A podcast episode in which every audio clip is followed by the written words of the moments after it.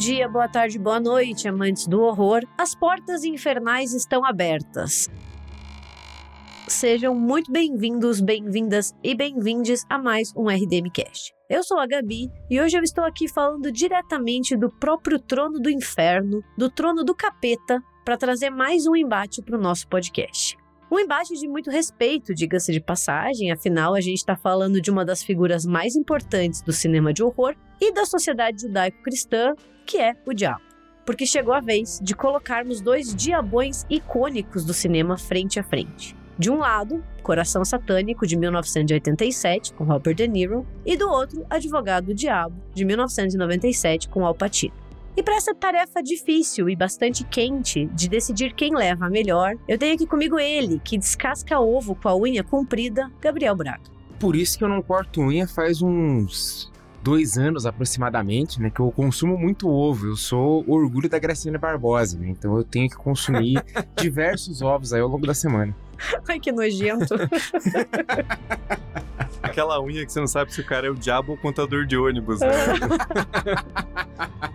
e ele, que desceria todos os círculos do inferno, apenas para poder ser atormentado pelo alpatino diabão Tiago Natário. Porra, mas com certeza. Eu, eu adorei essa seleção de filmes porque mostra que sendo uma forma ou outra, o diabo é um Corleone, né? uma coisa assim. Tem a timeline dos anos 20 até os anos 50, mas ele é um Corleone. Olá. Mas enquanto a gente dá aquela tostadinha aqui no inferno, fiquem com os nossos recadinhos que a gente volta em instantes para descobrir quem leva a melhor nesse embate de diabões do cinema.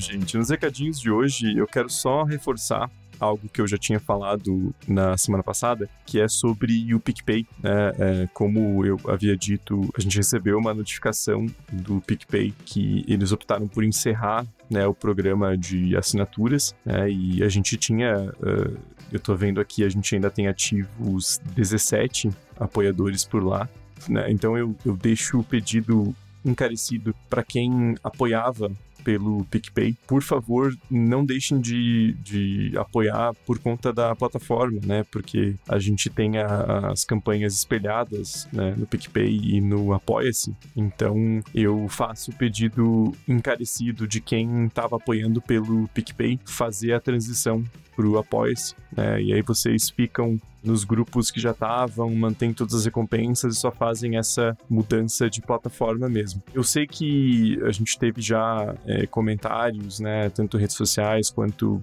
e-mail de pessoas que tiveram alguma dificuldade com a plataforma do Apoia-se, algum problema de pagamento, mas eu faço o pedido para vocês, por favor, tentarem de novo. Sei que às vezes tem algum problema com o cartão de crédito, mas eles também dão a opção de apoio por boleto bancário, né? Então, claro que é um pouquinho mais chato você lembrar todo mês de, de fazer, mas também é uma, uma opção. E por último, caso com a ausência do PicPay não der pelo Apoia-se e também vocês não conseguirem fazer a opção pela Aurelo, né, que a gente tem a campanha aberta, tem a opção do, do Pix recorrente, né? Vocês podem fazer essa, essa opção. É, o nosso Pix é o, o nosso e-mail, né? O contato arroba republicadomedo.com.br, tá sempre listado aqui na descrição do, do episódio. E daí só, por favor, mandem um e-mail pra gente, né? Falando que vocês estão é, optando por essa uh, por essa alternativa e dizendo o valor e tal, que a gente já fica atento e inclui vocês na, nas recompensas, né? Mas tentem o apoia-se, porque acho que é uma forma também de, de facilitar o nosso, nosso controle e ver certinho quem que tá em, em, qual categoria e as recompensas. Então, seria bem, bem bom se a gente pudesse concentrar tudo num lugar só. E fica o meu apelo, né, de tanto quem tava já apoiando pelo PicPay ou quem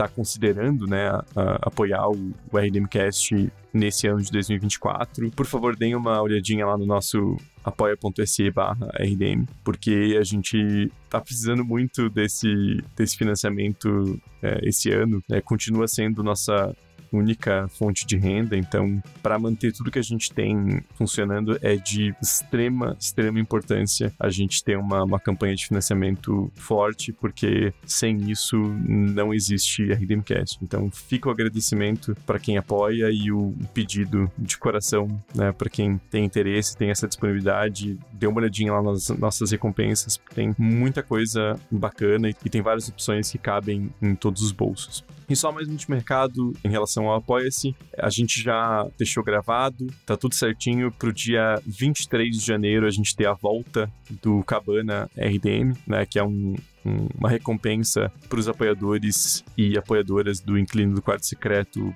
para cima, que é a nossa categoria de, de 20 reais, né, de apoio mensal. E só para dar um gostinho já adiantar, vai ser um cabana, ficou até um pouquinho mais longo do que o normal, né, quase ali chegando nos 30 minutos o bruto, mas é porque é uma, né, um, um episódio especial antecipando as maiores estreias do horror no primeiro semestre de 2024. Então ficou um, um EP bem legal e é uma das principais principais recompensas que a gente tem para agradecer nossos apoiadores e apoiadoras. Mas então é isso, gente. Fica meu, meu pedido né, de coração para vocês considerarem apoiar o RDM. E eu deixo vocês então com esse embate satânico.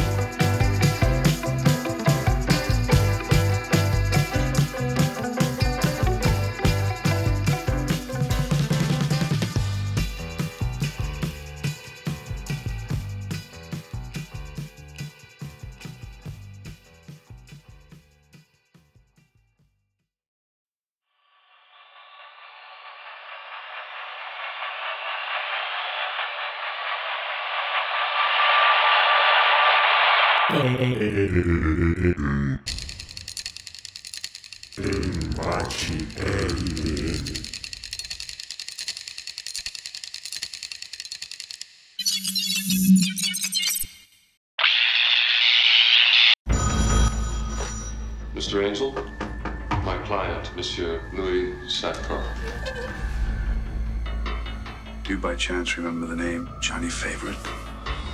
My interest is only in finding out if he's alive or if he's dead. You want me to check it out? I'm a private detective paid to snoop around. He's dead, Mr. Angel. Well, you know what they say about slugs. They always leave slime in their tracks. Are you afraid? Yeah, I'm afraid.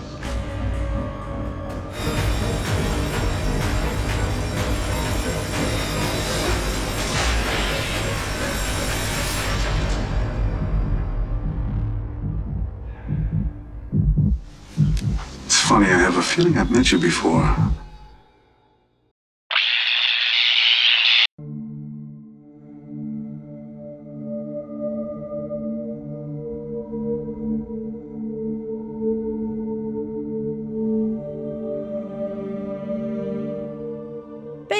Vocês já sabem como funciona o nosso sistema de embate, né? A gente escolheu dessa vez dois filmes unidos pela temática do capeta, que é O Coração Satânico, ou Angel Heart, de 1987, e O Advogado Diabo, ou The Devil's Advocate, de 1997. A gente vai conversar um pouquinho sobre eles e depois decidir qual dos dois leva a melhor, ou qual dos dois é o nosso favorito, por inúmeros motivos, né? E o primeiro filme que a gente vai falar hoje, que é O Coração Satânico, ele é, na verdade, baseado em um livro, né? E esse livro se chama Fallen Angel, né? Publicado em 78 aqui no Brasil. Ele foi traduzido como Coração Satânico, foi lançado pela Dark Side e foi escrito por um cara cujo nome é muito difícil, eu vou tentar falar para vocês, que é o William Rujorstberg, tá? O filme, ele tem toda uma pegada de neo-noir, né? Mistura um thriller com horror, mistério, detetive e traz no seu elenco o Mickey Rourke, antes dele se enfeiar todo,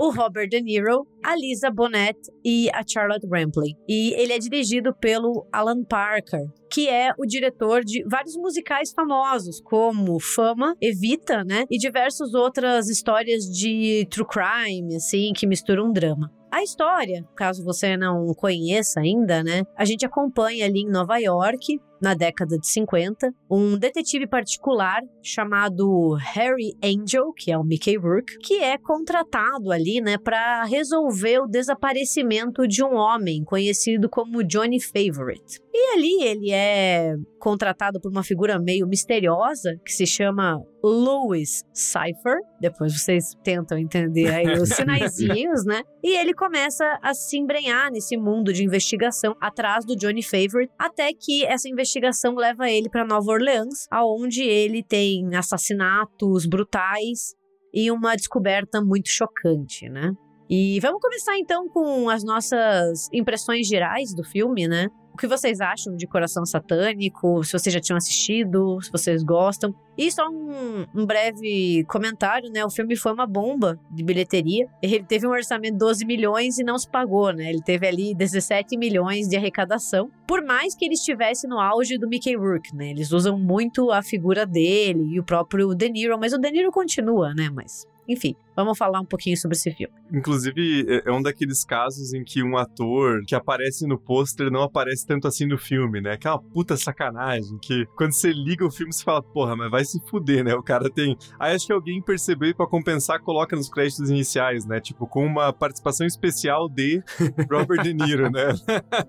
Pessoa que foi no cinema ia ficar puta já recebeu um, um disclaimer ali, né? Mas pô, eu nunca tinha visto esse filme. Eu acho até que o, o nome dele, para mim, sempre foi um pouco enganoso, assim. Eu tinha uma impressão muito diferente do que era o filme. Ele não, não vende muito a ideia de um, de um neo-noir, né? E você começa a assistir e do nada essa coisa, né, do, do Mickey Rourke sendo um, um, detetive particular ali em Nova York, nos anos 50, e não era muito o filme que eu tava esperando, né? E, na verdade, eu gostei pra caralho, assim, eu, eu me surpreendi até, porque eu gosto como ele é um, um noir mais cru, né? Ele não tem tanto aquela pegada do, do noir clássico, né? Daquele detetive charmosão que resolve tudo na lábia. É um detetive mais capanga, assim, né? Ele chega. Como é que ele vai extrair informação desse cara? Ele vai torturar ele, sentar porrada e chantagear, né? É uma coisa mais. Você vê o, o trabalho sujo sendo feito, né? Eu gosto dessa, dessa pegada de um, de um noir um pouco mais uh, de caminhos tortuosos, assim, né? Não tem aquela coisa tão limpa, assim, da investigação, né? A gente, inclusive, acompanha mais etapas do que os filmes normalmente mostram, né? Porque geralmente geralmente tem essas, esses saltos em lógica para você deixar a coisa mais concisa. E aqui não, mostra tudo. Até ele indo no, no cara, no capanga mais baixo para ir chegando na, né, puxando o fio daquela história até achar o, o, né, o Johnny Favorite, que, enfim, tem até um twist no final, né? É, mas eu gostei muito do filme, foi uma surpresa bem positiva. Cara, foi a primeira vez que eu assisti. E eu tive um estranhamento bem parecido com o do Thiago, de começa a ver o filme e fica, nossa, mas achei que ia ser outra coisa. Mas eu também gostei bastante. Ele me passou uma vibe ao longo do filme muito de uma história do Clive Barker.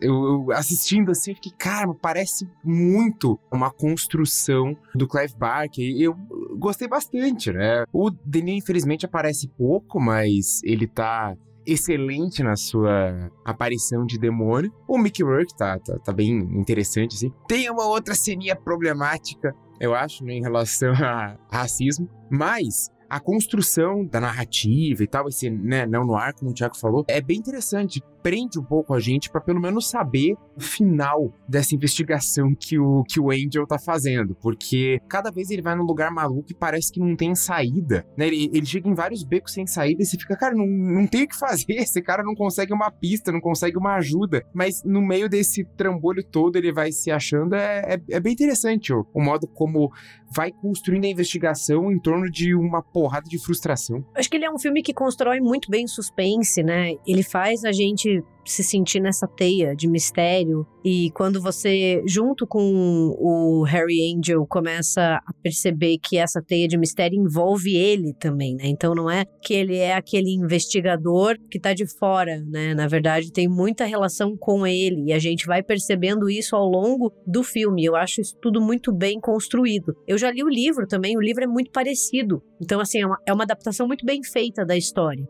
porque você sente muitas semelhanças e o livro é muito bom também. Mas eu já assisti algumas vezes, né? Porque tem toda essa questão do Robert De Niro ser o diabo, né? Todo mundo sempre fala dessa atuação dele, que é uma atuação que aparece pouco, mas quando ele aparece é muito icônica, né? E eu não sei porque teve uma época que eu assisti todos os filmes do Mickey Rourke, não sei, assim, acho que é porque eu me odiava o suficiente para querer assistir todas as porcarias que ele já fez, assim. Mas deve ter sido depois que ele fez o Lutador do Aronofsky, assim, que é um filme muito bom, muito bom. Mas daí eu quis rever a carreira dele, assim, e tipo, encontrei uns, umas coisas muito complicadas, mas o, o Coração Satânico é um filme bom. Mas eu concordo com o Braga que ele envelheceu mal em alguns aspectos, né? Assim, acho que é o mais importante da gente pontuar que ele tem ali algumas questões de raça e de religião, né? O jeito que ele retrata a religião, né, do, do voodoo ou do hoodoo é bem problemática quando a gente olha para ele hoje, assim. É, eu, eu acho que ele tem um acerto e um erro nesse aspecto, né? O erro que vocês falaram, realmente ele tem uma visão meio é, do esotérico, assim, né? Essa coisa que é externa, que é bizarra. E até tem alguns momentos que a, a personagem da Epiphany, Epiphany Proudfoot, nome de Hobbit, né? é, ela até fala alguma coisa tipo, ah, mas você matar a galinha para comer não é a mesma coisa? É, então tem umas provocações legais, mas realmente fica um pouco nesse, nessa coisa do místico e tal. Mas por outro lado, eu gosto muito de como o filme, ao contrário de vários noirs, especialmente da época de produção, né? Então eu tô falando de noirs dos anos 40, 50, que se passam na época em que foram feitos, ele não esconde a segregação racial. E, na verdade, ele até eh, faz questão de ressaltar, né? Não só em, é, na Louisiana, que é um estado do sul, né? E do, do, do chamado Deep South, é, é um, é, era um dos estados mais racistas do, dos Estados Unidos, mas também em Nova York, né? A gente vê que essa questão racial não tá escondida no, no filme como tá em vários outros, né? Ela aparece ali e ela tá permeando todas as relações do filme, né? Então eu acho isso importante, assim, o filme mostrar que lá no, é, no bondinho que eles pegam né, em Nova Orleans, tem um, um, um lado do ônibus que é para para os afro-americanos e tem um lado que é para os brancos, né? Isso não é uma questão de, é, ah, é só uma logística, né? Isso é racismo puro, né? O detetive lá do, da, da cidade é um, bem filha da puta, né? Falar, ah, essa galera aí, eles ficam no lado, eles ficam na deles, né? Então, eu acho isso importante do filme, assim. Por mais que ele erre em uns aspectos, ele também acerta em jogar um pouco na cara, né? Não é aquela coisa de, ah, os anos 50 como eram maravilhosos, era de ouro, né? Era de ouro, vírgula, né? Até um ponto bem específico, né? Questões ali é, muito claras, né? É, eu acho que simplifica muito bem o filme, né? Porque ele derrapa em algumas questões, mas parece que é uma tentativa de fazer uma crítica que cai na ideia do exótico, sabe? Então, às vezes você não sabe muito bem se o filme está fazendo uma crítica ou se ele realmente acredita naquilo que ele está mostrando. E isso causa um certo desconforto na gente, assim, tipo, você está fazendo uma crítica de como a, a, questão racial ou de como a questão do voodoo ou do, do voodoo é representado, ou você realmente acredita isso? Assim, eu acho que ele deixa essa ambiguidade, o que pode abrir para uma crítica maior, né? Mas não que tudo seja isso, né? Eu acho que ele ainda consegue ter momentos muito bons, né? Mas eu também sinto que é um filme que toda vez que a gente tem que falar dele, é importante mencionar essa questão, assim, porque também não dá para você passar por ela sem tocar nisso, né? Porque é um, é o cerne da história. É, ele, ele pega muito. A, acho que a cena que mais me incomodou foi justamente quando o Angel tá vendo de longe o ritual e a personagem da, da Epiphany corta lá a galinha, se banha no sangue, dela começa a agir de uma maneira meio animalesca. Aquilo ali é, é, é bastante incômodo. Mas sim, ao mesmo tempo que ele faz isso, ele dá o dedo na ferida da segregação, porque, né, como vocês falaram, ele, ele mostra ah, sem problema nenhum que a segregação existia e, e né, ele não tenta, como o Thiago falou, disfarçar, né? Ele, tipo, não, galera, aqui, ó, é um, é um, outro mundo. Não, é os Estados Unidos nos anos 50 mesmo. É, tinha segregação mesmo, a galera era racista pra cacete, abertamente racista. É, a gente vê principalmente no, no, personagem dos detetives, né? Que tem um momento que ele fala: Não, a gente não se mistura com esse povo aí, né? Você. Daí ele fala: Não, mas eu não sou daqui, sei o quê. Mas ele dá uma, uma, uma chamada de atenção no Angel, né? Ele, tipo, ó, você não pode fazer isso, não pode se misturar. Mas eu só queria fazer um, um comentário que quando o De Niro fala o nome dele, né? Ah, eu sou o Luiz Cypher. Aí você fica, pô, é, é um trocadilho bem, bem vagabundinho. Me lembrou muito o Tony Ramos interpretando a Belzebu naquela Vai de Retro. Não sei se chegaram a assistir, sabe? que ele fazia o Abel Zebu, e daí tinha, acho que a, a esposa dele, que era a Lucy Ferguson. daí, era muito bom. Todos os nomes eram algum tipo de, de trocadilho. Era incrível, assim. É, de, de vez em quando. Mas, ó, só, só tô botando o Tony Ramos no mesmo nível aqui, ó. os três diabão. É o Deniro, o Alpatino e Tony Ramos. o Tony Ramos que facilmente poderia ser um Corleone, né? Se fossem fazer um, um, uma, uma versão brasileira de Poderoso Chefão, ele pode muito bem ser o, o, o poderoso chefão, justamente, né? Mas o De Niro jamais conseguiria fazer se eu fosse você. Mas ele tentou várias vezes, né? Porque tem umas comédias dele que são. Ele faz vovô sem vergonha. verdade, verdade. É que se eu fosse você, tem alguma qualidade ainda, né? As comédias do Deniro. Tirando aquele entrando numa fria, que é legal primeiro, né? O resto é lamentável. Mas né, eu ia falar que realmente o, o trocadilho é, é, é, meio foda, né? Mas tem várias coisas no filme que são muito legais, né? É esse conceito que eles usam do diabo buscando um, um, contratado dele que sumiu é muito interessante, né? Porque ele dá aquela coisa do, do diabão mafioso mesmo, sim, né? Ele, sim. tá, ele é tipo um agiota querendo coletar uma dívida, né? Aquele filho da puta vendeu a alma dele pra mim e sumiu. Como é que pode isso, cara? Eu tô com o contrato é aberto aqui, tem que achar esse cara. Claro que depois a gente descobre que tem muito mais coisa ali, né? Não é só isso. Mas eu acho interessante essa, essa premissa. E o filme em si, ele tem essa essa estética meio suja, né? O Braga até citou o Clive Barker, né? Ele lembra um pouco o primeiro Hellraiser, que se eu não me engano é do mesmo ano, inclusive, né? O Hellraiser de 87, né? É, então tem, tem um pouco essa estética nos 80 que ele é um, um neo-noir mais sujão mesmo, né? Ele tem essa coisa um pouco mais de submundo, né? Mais do que aquela coisa clássica glamorizando a investigação, né? Ele vai mais pra galera sujando as mãos mesmo, né? É, eu gosto do, do diabão do, do De Niro porque ele é, ele é asqueroso, assim, sabe? Tipo, você olha pra ele e fica tipo, ui. E é muito diferente do Alpatino, que tá todo contido, né? E, e posudo. Esse aqui, tipo, por mais que ele seja um cara aparentemente com muita grana e, e muito poderoso, você olha para ele e fica assim, eca, sabe? Aquela cena que ele descasca o ovo com aquela unha é muito nojenta, entendeu? E é, e é, muito nojenta de uma maneira muito sutil também. Eu acho isso muito interessante. Porque não é assim, ai, uma coisa cheia de, de vísceras, ou é aquele nojento, só que você fica assim, cara, por que você tá fazendo isso? Você tá, sei lá, descascando o ovo com a unha, sabe? E no restaurante tua unha tá comprida, você não lavou, tá com sujeira, sabe? É esse tipo de nojento. e é diferente do, do, do Alpatino, que é aquela coisa mais alta sociedade, né? O cara que escalou ali tem pelo menos essa pose, né, de, de ser riquíssimo e tal. O, o diabão do Robert De Niro é mais líder da máfia local, né?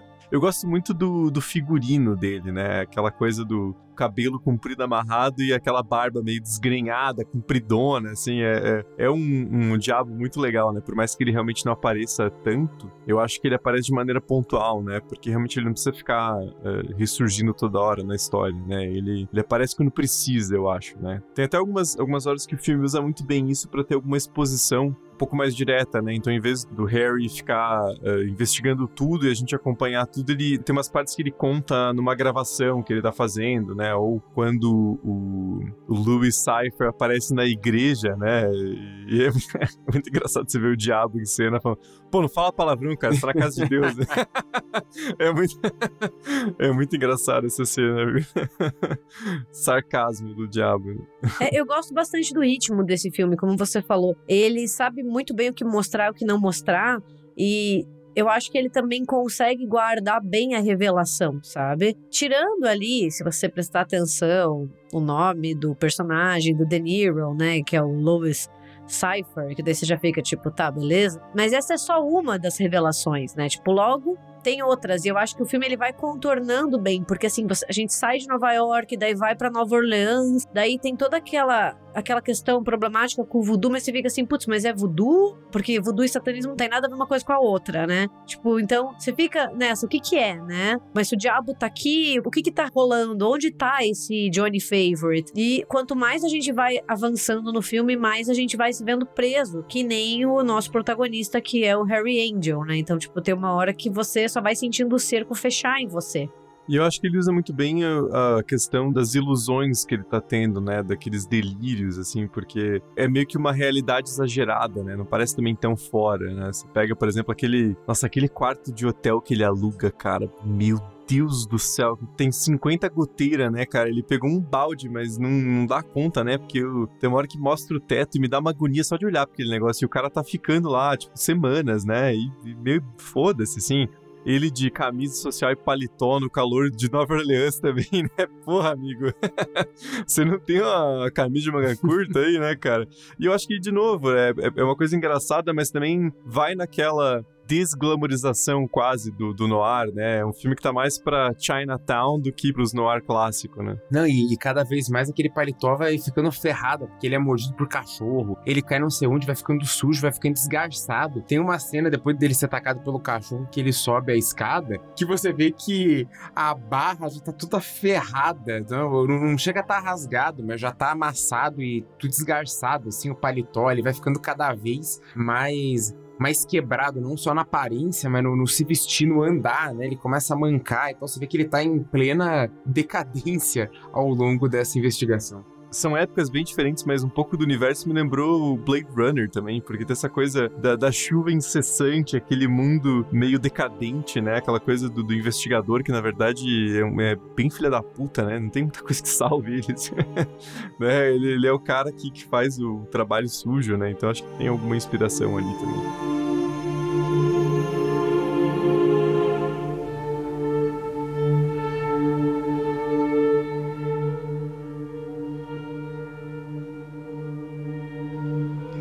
Scare me.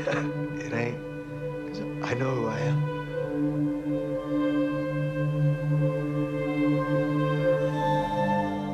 E daí a gente percebe no filme, né? A gente descobre, na verdade, que o satanismo é o menor dos problemas. É a coisa menos chocante que vai acontecer nesse filme é você descobrir que o Robert De Niro é o diabo, entendeu?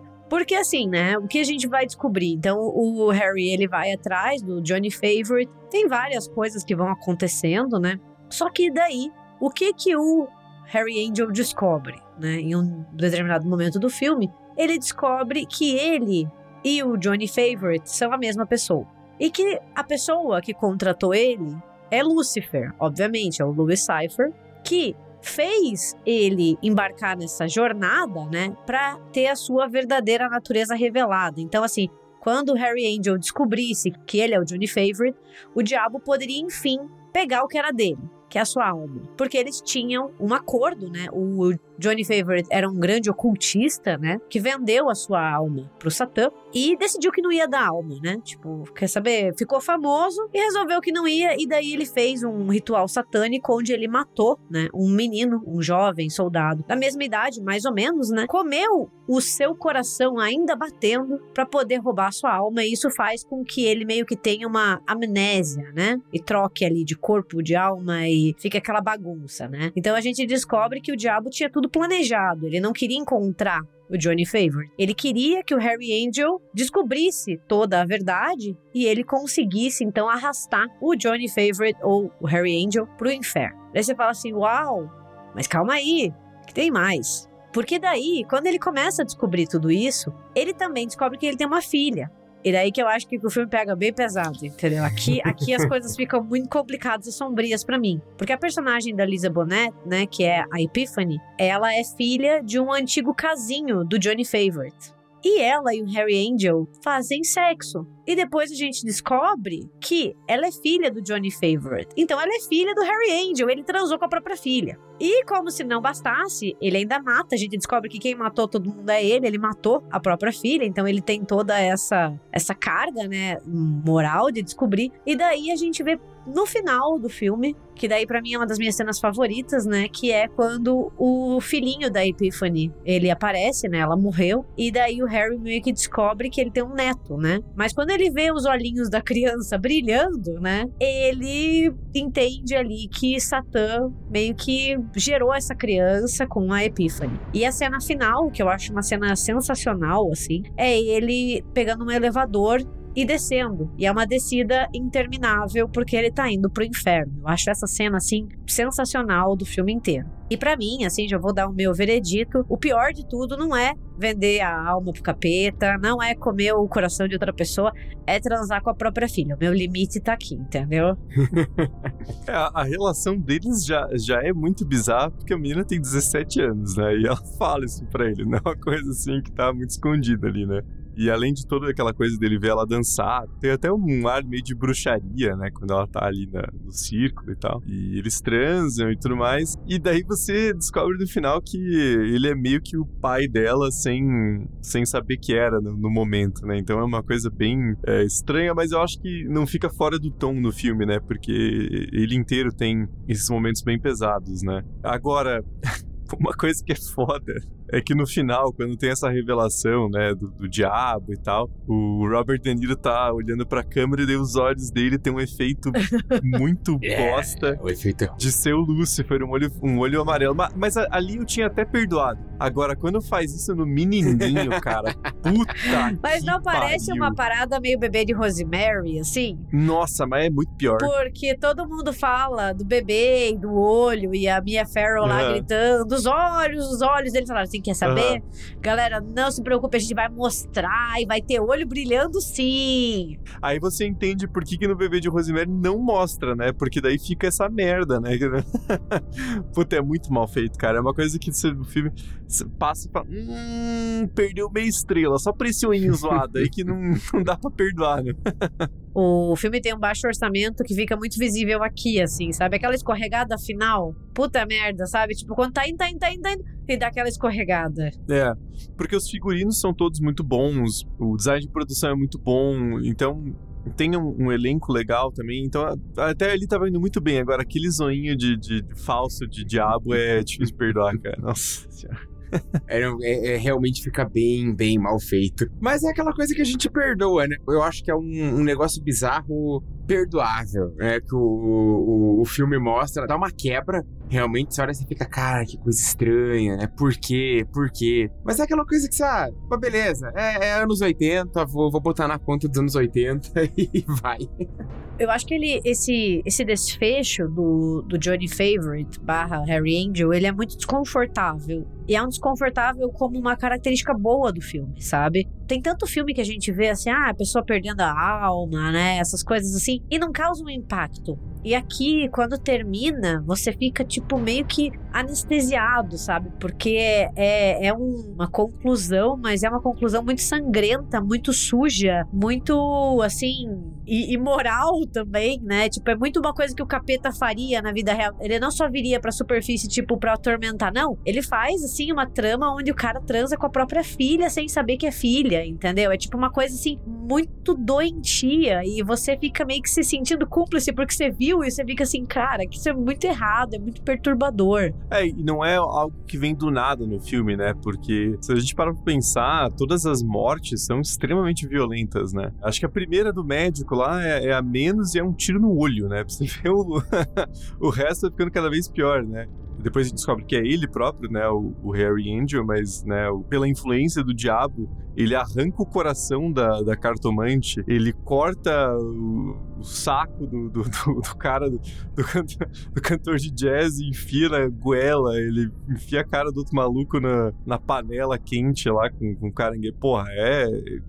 O filme inteiro tem essa, esse ar muito pesado, né? Tem até umas cenas que são, são um pouco estranhas, né? Eu Não sei se no livro tem um contexto maior, mas daquele quase um culto lá no Brooklyn, né? Que tem né, o pastor lá que é meio que um, um líder religioso, meio líder de culto mesmo, né? Que pede dinheiro da galera, anda de Cadillac e tal. É uma cena engraçada, né? Pior que eu não lembro, porque eu li esse livro há tanto tempo que eu vou ter que ficar devendo essa. Mas eu gosto dessa coisa suja do filme, no sentido assim, não que é agradável de ver, não é isso, tipo, uau, que legal. Mas são eventos tão brutais, né, e violentos de tantas maneiras diferentes que você vê, assim, tipo, realmente parece que paira o mal sobre a história, sabe? E você realmente sente, assim, uma coisa maligna em tudo que vai se sucedendo, né? Então, acho que isso eles têm uma construção muito boa do capeta. Mesmo ele não estando em tela, você tem essa presença de algo, tipo, ruim que tá pairando nesse destino em tudo que tá acontecendo. E o próprio Harry Angel, né? Por mais que ele tenha um pouco. É, o, Mickey, o Mickey Rourke era muito bonito, né? Apesar do, do, de você ter a comparação de hoje, né? Você fica, meu amigo, o que que não faz uma carreira meio mal pensada no pugilismo com 50 mil plástica, né? Dá pra estragar a cara do sujeito bastante, né? Mas ele é um canalha, né? Ele não tem nenhuma coisa assim redentora, né? Ele, ele é bem filha da puta, né? É, ele tem essa coisa de, de. De novo, né? Ele não é uma coisa estilosona de noir, né? Ele é uma coisa meio, meio baixa, assim. Eu acho muito engraçado uma cena que a cartomante, né? Que aliás é interpretada pela Charlotte Rampling, que é uma baita atriz. Ela pergunta pra ele: Você fala francês? E ele: Eu sou do Brooklyn, né? É uma resposta muito engraçada, né? Você tá... Pô, você acha que eu falo francês, cara? Eu nasci no Brooklyn. então, é, ele tem essa coisa ao longo do filme inteiro, né? Por isso que eu acho que o, o final não é um. É, não é algo que fica fora do tom, né? Como a Gabi falou, você tem essa influência maligna no filme inteiro, né? É, porque ele é detestável, sabe? E ele é detestável o filme inteiro. Então não é tipo assim, nossa, o nosso herói de repente virou um antagonista, né? Não, ele é nojento desde o começo, né? E esse filme é muito significativo, eu acho, na carreira do, do Mickey Rourke, porque ele vem do Nove Semanas e Meia, né, em 86, que ele tá tipo mega galã no Nove Semanas e Meia de Amor. Que, cara, e cá entre nós, gente, é um filme que envelheceu que nem leite fora da geladeira, né? Pelo amor de Deus. Assim, tipo, acho que é uma das poucas coisas que ainda presta no filme, é minha opinião, tá? É a trilha sonora, porque de resto, assim, nossa senhora. Mas ele ainda tinha muito essa vibe do galã, né? Ele ainda era um homem muito bonito. E ele tá detestável, ele tá nojento no filme, assim. Tipo, ele é tão nojento quanto o Robert De Niro. É uma coisa interessante do filme, você não tem muita suposição de bem e mal, entendeu? Tipo, ai, o diabo mal de um lado perseguindo o bem. Não, o cara vendeu a própria alma pro, pro diabo, matou uma pessoa inocente, comeu o coração, entendeu? Então, o que o diabo tá fazendo é só cobrar uma dívida. Ele não tá muito estabelecendo esse confronto entre bem e mal. É, todo mundo é podre ali. É, no final das contas, é aquela história tradicional do cara tentando enganar o diabo, né? Que tem. É uma coisa folclórica, né? Em várias, várias culturas diferentes, mas, claro, numa adaptação bem, bem anos 80, é, né? Com toda aquela estética suja e tal. É, é sensacional. Não, e só um último comentário de, de elenco, né? Além de ter o Mickey Rourke, o Robert De Niro e a Charlotte Rampling, a própria Epiphany Proudfoot, eu fiquei olhando pra atriz e fiquei, cara, eu conheço essa atriz antes, né, que é a Lisa Bonet. E na verdade eu não conhecia muito ela, mas ela é mãe da Zoe Kravitz, né? E daí, meu, vai tomar no cu, que família bonita do caralho, né? Porque é ela. o Lenny Kravitz também é bonito pra porra, e a Zoe Kravitz, né? E depois ela casou com o Jason Momoa. Ah, é verdade, né? É verdade. Tem, tem fotos. E eles fizeram mais filhos bonitos por aí. Não, vamos ser bem sinceros, a mulher sabe escolher homem pelo menos, né? Porque o Lenny Kravitz, 10. Jason Momoa, 10, entendeu? Não tô falando se eles são legais, não tô entrando nessa, tô falando físico, galera. A gente só tá avaliando o físico da pessoa aqui. Mas eu gostaria de reforçar até. Acho a cena final dele descendo no elevador, assim, ela é muito boa. Fecha o filme com chave de ouro, assim. Ele tem vários defeitos, acho que ele é um filme que, que merece ser discutido. Mas a cena final, assim, aquela coisa do, do elevador descendo e você sabe para onde ele tá indo e ele fica parado ali, você só escuta, né? Tipo, umas. As vozes do, do Cypher falando Harry, Johnny, né? Então, tipo, meio que assim: olha, você agora é meu e você se fudeu.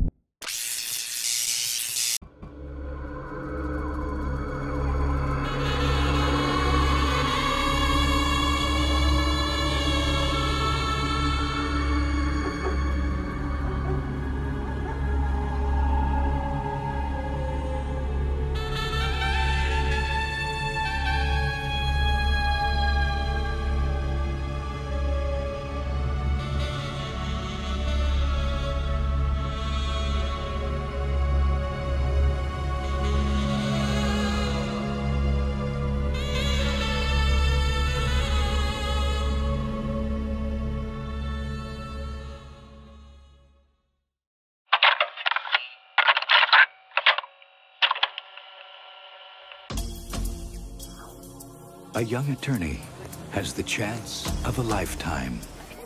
Milton Chadwick Waters. We want you to come to New York. John Milton. Kevin Lomax. A world of power and seduction. Who's that with the senator? Controlled by one man. I swear he can hear us. Hell, he can smell us. He will make your dreams come true. He knows your greatest fear, and he knows the price of your soul. It's my time now. the Devil's Advocate.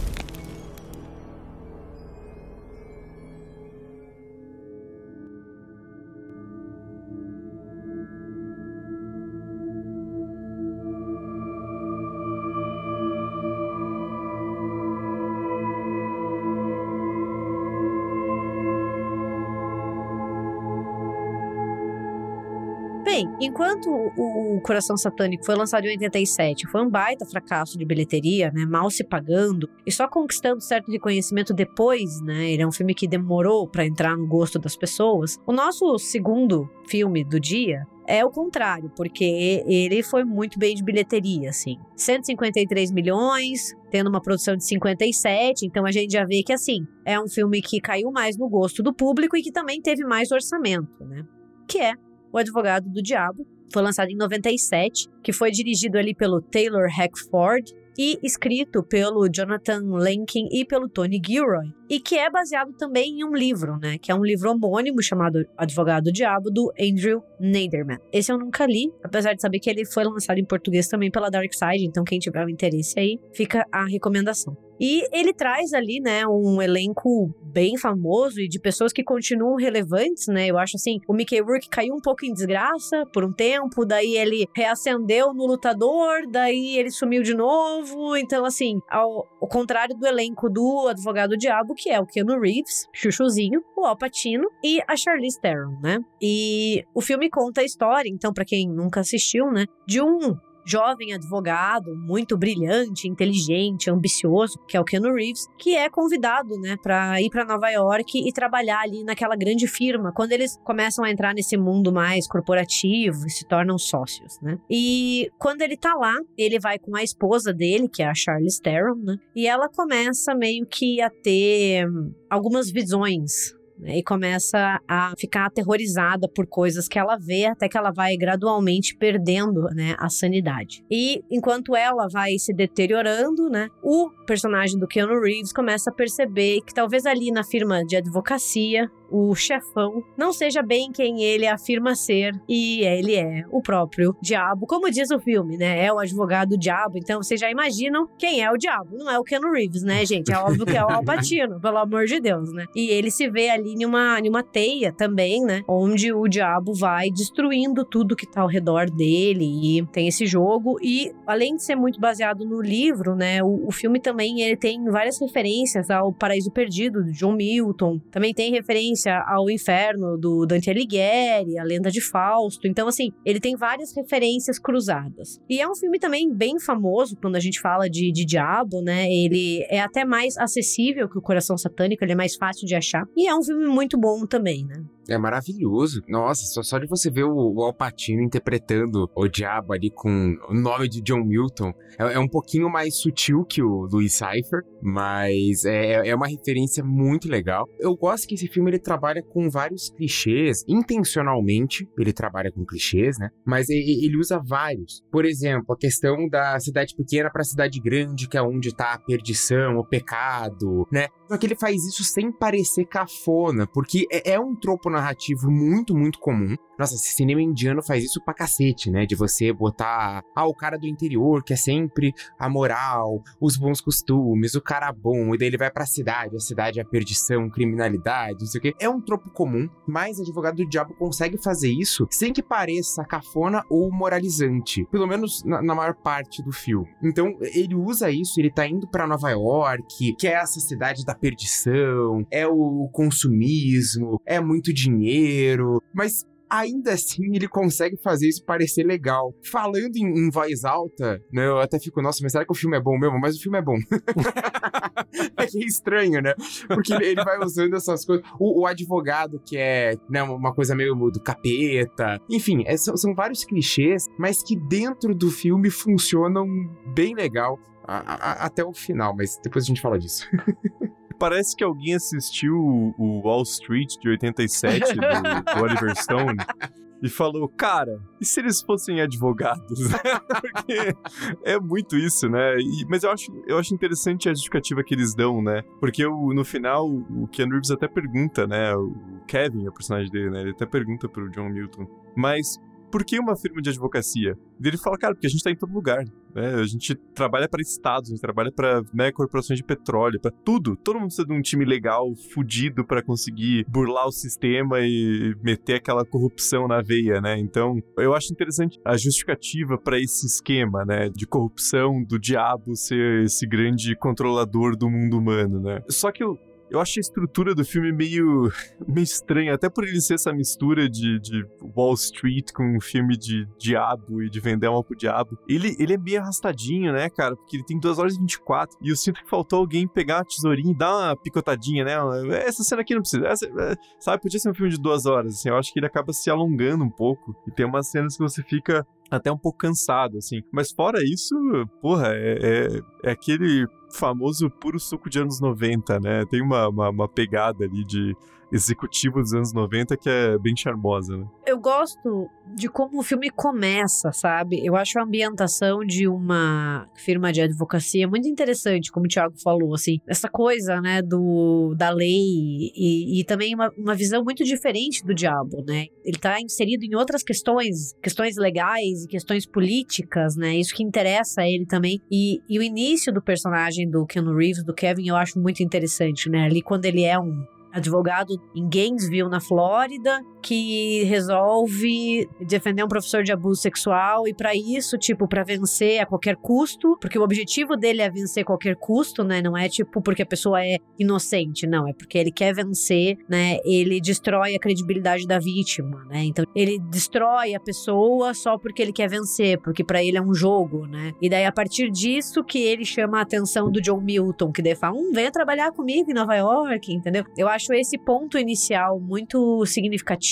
porque também sai um pouquinho daquela clássica história, que é o que a gente vê, por exemplo, no Coração Satânico, do cara que vende a alma porque quer fama. Tipo assim, ah, eu abro a mão da minha alma porque eu quero ser famoso, porque eu quero ser rico, sabe? Aquela coisa bem tradicional. Eu sinto que o filme consegue oferecer uma coisinha um pouquinho diferente, por mais que depois ele volte, né? Por exemplo, quando a gente descobre as, a, o objetivo do John Milton, que é tipo conceber o anticristo, né? Porque ele quer que o Kevin transe com a meia-irmã dele, daí, tipo, tem o anticristo. Daí o filme dá aquela escorregada para aquela clássica história de capeta, né? Mas esse começo eu acho um começo muito sóbrio, porque também mostra muito assim, tipo, até onde o ser humano vai, né? Qual é o teu limite quando é algo certo ou errado e como o capeta certamente, se você acredita nele, está te vendo cruzar essa fronteira, né? É, eu, eu acho o personagem do Kevin muito bem construído, porque, como o Braga falou, a Gabi também, não é aquela coisa do, do cara da cidade pequena que é, é um cara bonzinho, que tem seu cerne ético, que vai ser seduzido pelo dinheiro da grande cidade. Ele já é obcecado por ganhar no começo, né? Eu acho a primeira sequência muito importante, porque ele vê que o cara é culpado, ele vê que o cara é um filho da puta. E ele vai lá e foda-se, ele quer ganhar, né? E aí mostra outra coisa também que a gente tem um costume de ver a, a lei e a justiça de maneira muito moral,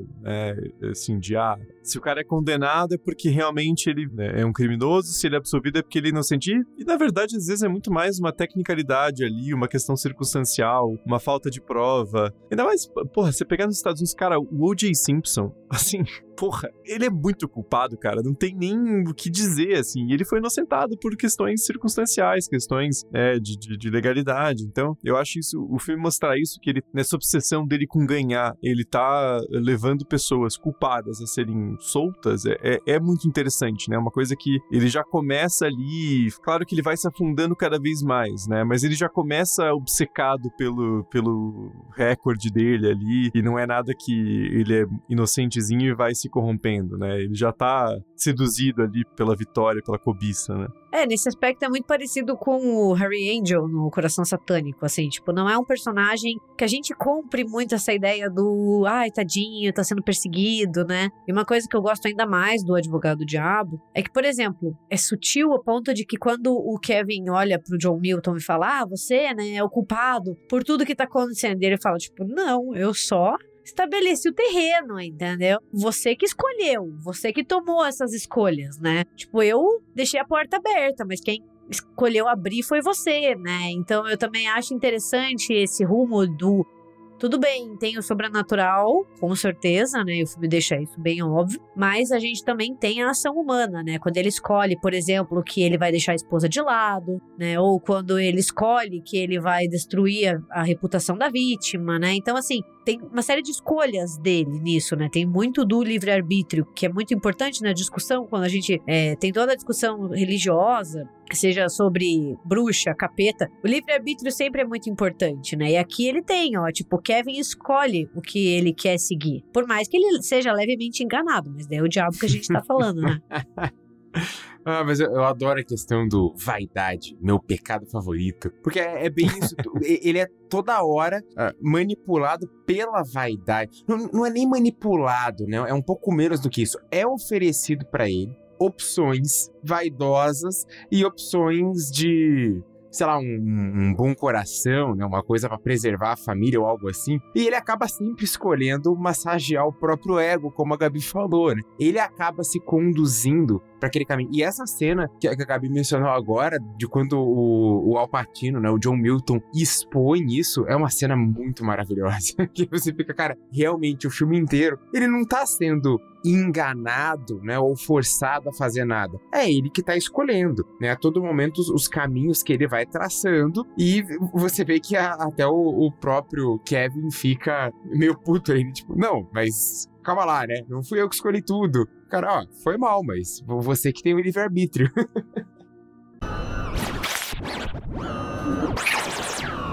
you were right about one thing, Kevin. I have been watching. Couldn't help myself watching. Waiting. Holding my breath. But I'm no puppeteer, Kevin. I don't make things happen. Doesn't work like that. What did you do to Marianne? Free will. It's like butterfly wings. Once touched, they never get off the ground. No. I only set the stage. You pull your own string. É, e é interessante comparar os dois filmes, né? Porque enquanto o Coração Satânico é aquela coisa, a sujeira tá na estética, né? Aquela coisa meio granulada, meio, meio neo-noir, assim, é, subvertido. No Advogado do Diabo, a sujeira é moral, né? É, porque tudo é muito limpinho, muito bonito, muito chique, né? Ele tem uma coisa meio psicopata americano ali, né? Claro que antes de psicopata americana, pelo menos do, do filme mas é tudo muito depravado, de certa forma, né? E eu gosto como isso é levado de maneira assim, o Apatino tá se divertindo, né? Ele aparece toda hora, assim, né? Esbanjando toda a, a luxúria dele, né? Eu acho isso uma coisa muito legal de comparar onde tá essa, essa sujeira do mundo dos dois filmes, né? Porque O Advogado do Diabo é um filme muito cínico, né? Ele mostra como o sistema tá corrompido, podre por dentro, nesse caso por ação do diabo, né? Mas aí é, é interessante usar essa coisa da, da, daquela firma de advocacia gigantesca que representa os piores dos piores, né? É. Não, e o Apatino tá muito bem como John Milton, né? Ele tem essa capacidade de ser cínico, mas ser muito contido também, né? Então, assim, ele é. Porra, ele é o Michael Corleone, entendeu? É a melhor mudança da história do cinema. É tipo, não quero me envolver com os negócios da família. Tipo, pra vou matar meu irmão, entendeu? Mas ele é um ótimo ator. E assim, aqui ele faz muito bem esses personagens. E a ambientação do filme eu acho muito positiva. Essa coisa da sujeira que tá na elite, tá em quem tá fazendo as leis, tá defendendo as leis, entendeu? Que é, cara, se você for pensar, capeta iria se infiltrar muito nisso, entendeu? Tipo, por que, que os filmes mostram o capeta querendo ir pra Casa Branca, entendeu? Tipo, é, é, é muito óbvio, é a questão da política, é onde tá o verdadeiro poder, né? Então, ter essa ambientação eu acho muito, muito uma escolha certeira. Agora, eu só não gosto muito, pra ser bem sincera, dessa escolha dele do tipo, ai, vamos fazer o anticristo e daí você vai transar com a Christabella, que, com quem você estava fantasiando, mas a Christabella é sua meia-irmã, daí você fica tipo, tá, eu entendo, o diabo ele manipula e ele arma tudo, mas daí, ai, é que no, no coração satânico flui muito bem, né? Tipo, que nem a gente comentou, ele ter relações sexuais com a filha é uma construção que vai desde o começo ali, né? Pelo menos da metade do filme. Aqui, para mim, fica meio solto, sabe? E a personagem da Charlize Theron, eu gosto muito dela, acho que a Charlize Theron é uma atriz excelente, né? Mas me incomoda um pouco ali, tipo, ai, que daí o Milton diz que estuprou ela, sabe? Pelo simples prazer. É uma personagem que às vezes fica muito em função do. O sofrimento dela é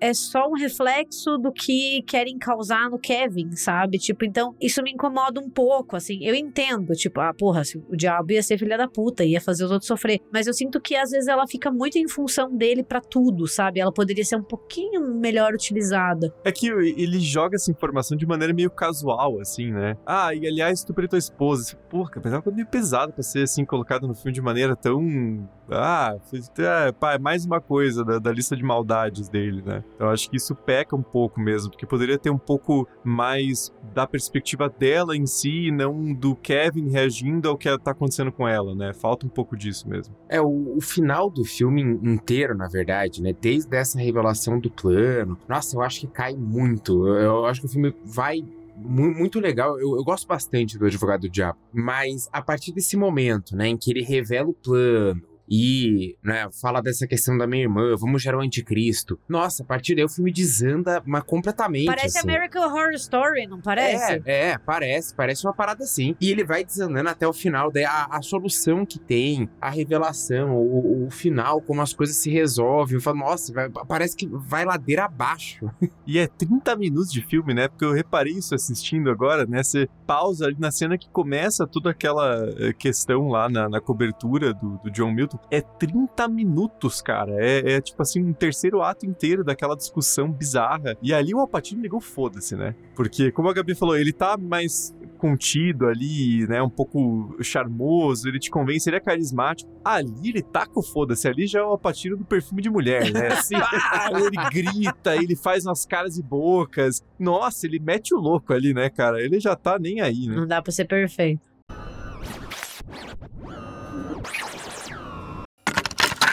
Me give you a little inside information about God.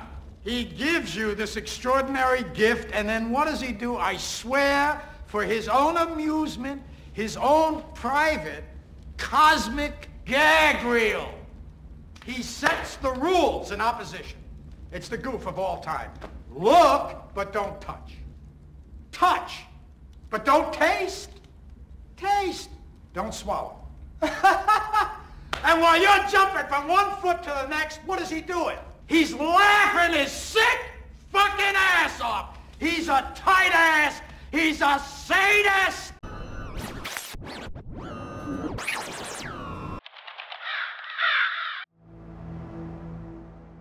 No final ele desagrada um pouco porque é aquele recurso que funciona pouquíssimas vezes. Tipo, tem poucos filmes que acho que a gente possa dizer que usam esse recurso e, e funcionam. E é assim, tipo, o Kevin, ele dá um tiro na cabeça, né? E daí a gente volta pra cena inicial lá no tribunal, né? Então, tipo, que é onde ele tem a chance de escolher, né? E daí ele teve essa visão do futuro. É tipo, é a visão do futuro, é a mesma coisa do acordou e era só um sonho, entendeu? É tipo, é o mesmo, mesmo estilo de tentar solucionar algo causando um choque no espectador, né? E daí ele, ele volta, ele descobre que a Marianne tá viva, né? Então, tipo, tudo isso foi uma, uma premonição. E daí ele decide que ele não vai mais representar cara, né? Tipo, abre mão do caso e meio que achando, ah, beleza, então nunca vou ter contato com o John Milton, né? Porque ele nunca vai saber, porque eu nunca vou ganhar esse caso. E daí tem um repórter que é amigo dele, que, tipo, não, vou fazer uma entrevista e vou te tornar famoso. E ele já, tipo, nossa, legal, né? E a Marianne vai, vai. E daí termina o filme, né? Tipo, com o Larry, que é esse amigo dele, o jornalista, se transformando no Milton, né? No Alpatino, no diabo.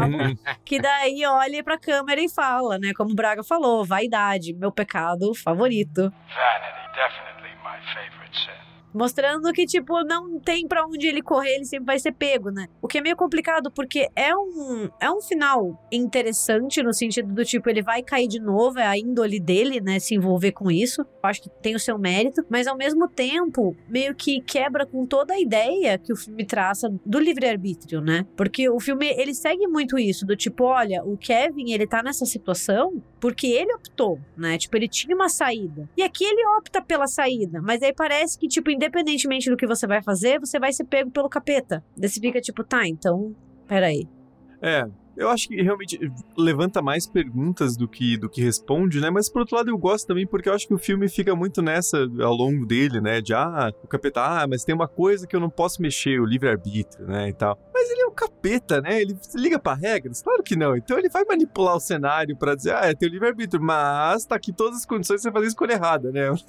eu acho um final interessante, uma, ele dá uma piscadelinha, assim, né? Eu, eu gosto dessa coisa meio, meio sarcástica do final, né?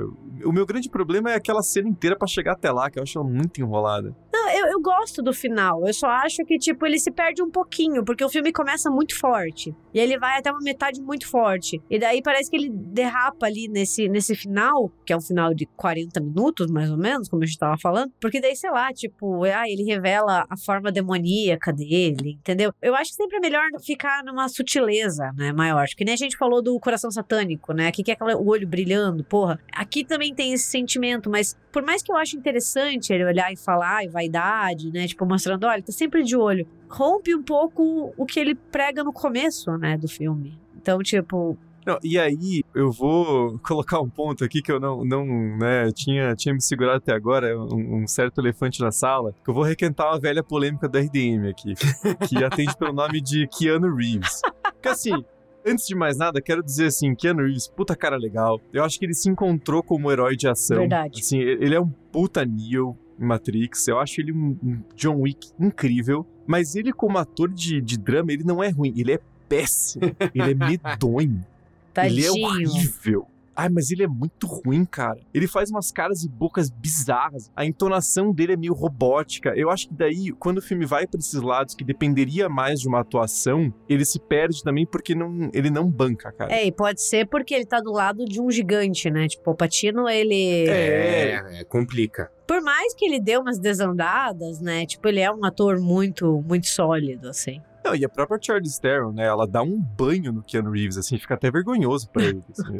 eu acho que daí ele recebeu o roteiro de Matrix e falou: quer saber? Foda-se. Eu não vou fazer mais negócio aqui que eu não sei, eu vou virar um. Vou pegar, achar meu nicho aqui e vou lutar com o É a melhor coisa, porque ele super se encontrou nisso, assim. Sim, claro. E, e, ele é muito carismático, né? Ele tem uma presença de tela muito forte. Só que ele não é um bom ator dramático. E eu acho legal ele reconhecer isso, porque ele não fez mais papéis dramáticos depois dos anos 90, né? É uma coisa muito esparsa, assim, você acha um ou outro. Ele entrou mais nesse nicho da, da ação mesmo, né? Mas eu acho engraçado aqui, porque eu, dá a impressão que o Alpatino entrou no set, viu que o Reeves falou: pô, você vai tirar com a minha cara que você vai fazer overact? Eu sou o rei do overact, caralho. Eu vou meter o louco aqui.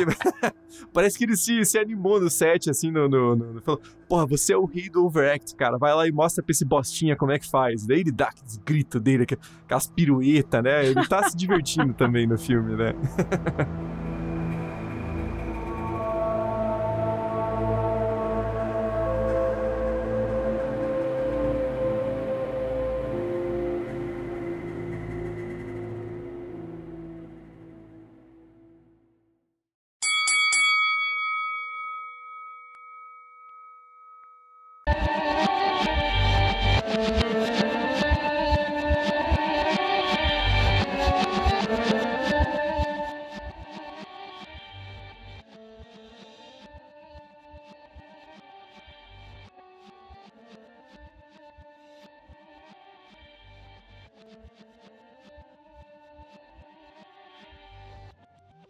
Bem, gente, então aqui a gente já mostrou os nossos prós e contras com esses diabões do cinema, né? Mas vamos então à nossa votação, né? Vamos começar então pelo Braga. Braga, se você tivesse que escolher entre descascar ovo com o Robert De Niro ou ficar 40 minutos escutando o Alpatino gritando e dando pirueta, qual dos dois você escolheria e por que? Justifique sua resposta.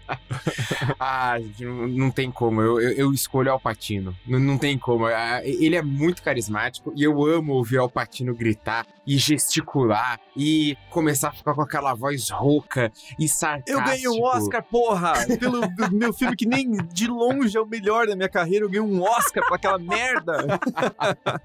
Foda-se tudo Não, depois disso. Sabe? E daí, coitado, né? A gente tava tirando sarro do Robert De Niro por fazer uns filmes ruins, mas a gente também tem que falar que o Alpatino também caiu, né? Porque ele fez aquele com a Adam Sandler do Cada Um Tem a Gêmea que Merece. Nossa, sim, aquele, Meu Deus. Então, É, é. assim, tipo, a gente só tem que. Coitado, Robert De Niro. Pelo menos atualmente ele faz o vovozinho engraçado, entendeu? O Alpatino ainda não se encontrou na vibe vovozinho engraçado.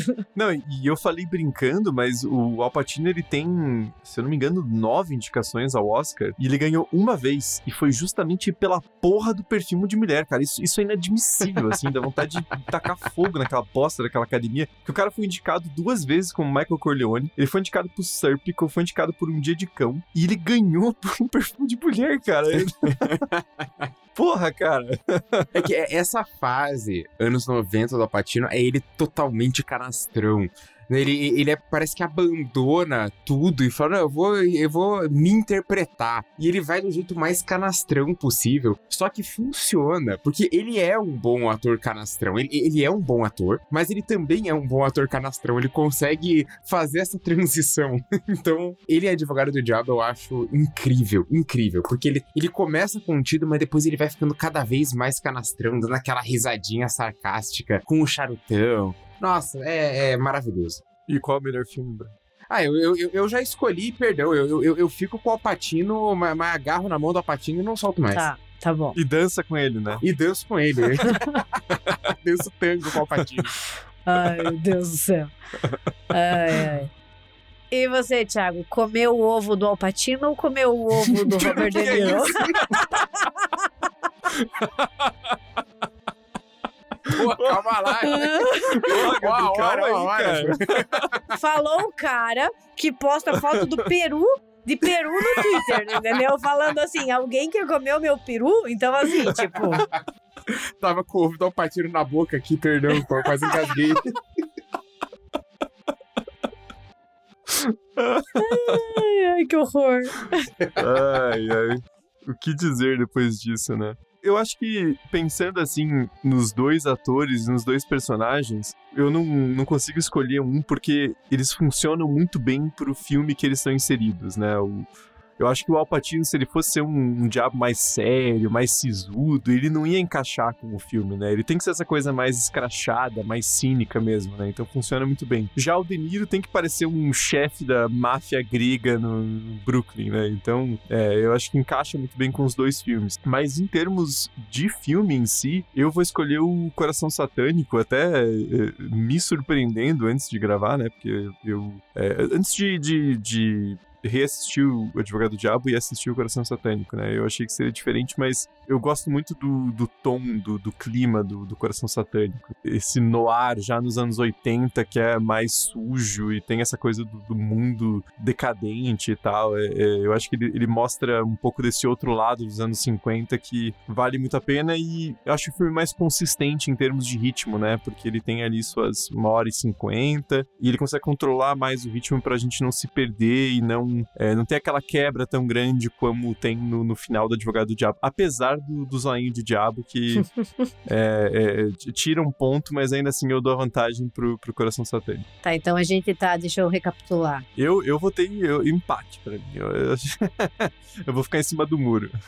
Então eu vou ser o advogado do diabo, haha, ó, trocadilho, trocadilho do carilho, e eu vou ser do contra.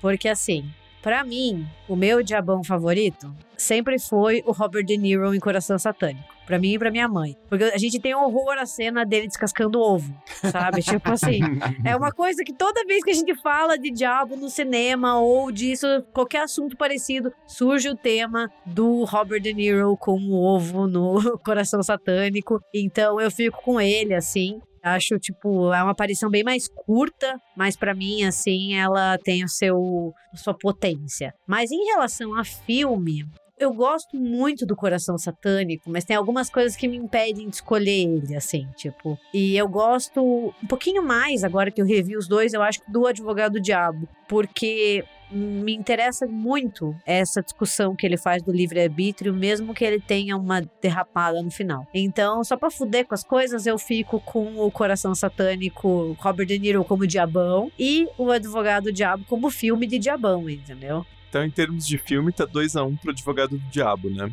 É, e eu, eu postei a enquete no, no, grupo dos bastidores, né, pra galera, nossos apoiadores e apoiadoras participarem. E eu vou abrir aqui o resultado, mas eu tenho a impressão que, que vai dar vitória pro, pro Advogado do Diabo.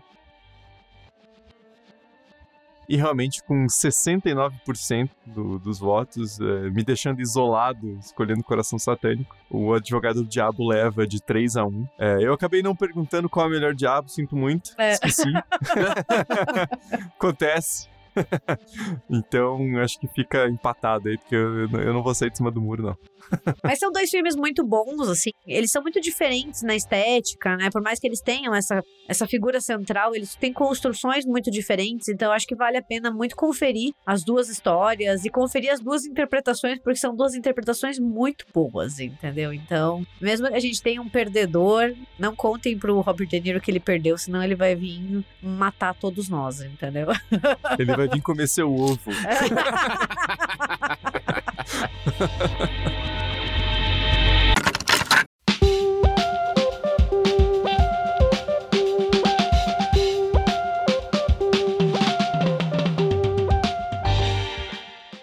gente, as coisas estão esfriando aqui no inferno. A gente tá recebendo umas cutucadas de tridente em lugares que não são muito confortáveis, diga-se de passagem. Então chegou a hora de encerrar esse embate, né? Também agradecer todo mundo que votou, né? Os nossos apoiadores. Convidar vocês a assistir esses dois filmaços e daí comentar com a gente nas redes sociais, por e-mail, por onde você quiser, qual é o seu favorito por quê e qual é o seu diabão favorito, né? Ah, com certeza vai ter aqui no, uma enquete no Spotify perguntando qual é o filme favorito, né? Só dá pra postar uma de cada vez, então talvez eu poste aí uma, uma sobre o filme e depois sobre o diabão pra ver se tem alguma, alguma divergência. Mas além de, de participar pelo Spotify, que vocês podem deixar um comentário também, vocês nos encontram nas redes sociais, no Twitter no TikTok, na arroba RDMcast, e no Facebook e no Instagram, como República do Medo. E caso vocês queiram, vocês podem mandar ainda um e-mail para contato republicadomedo.com.br. E para mais RDM, vocês podem acompanhar o nosso canal do YouTube, República do Medo, onde a gente transmite nossas lives mensais. Então é só entrar lá, se inscrever no canal e ativa aquele sininho, que daí você vai sempre ficar por dentro da nossa programação.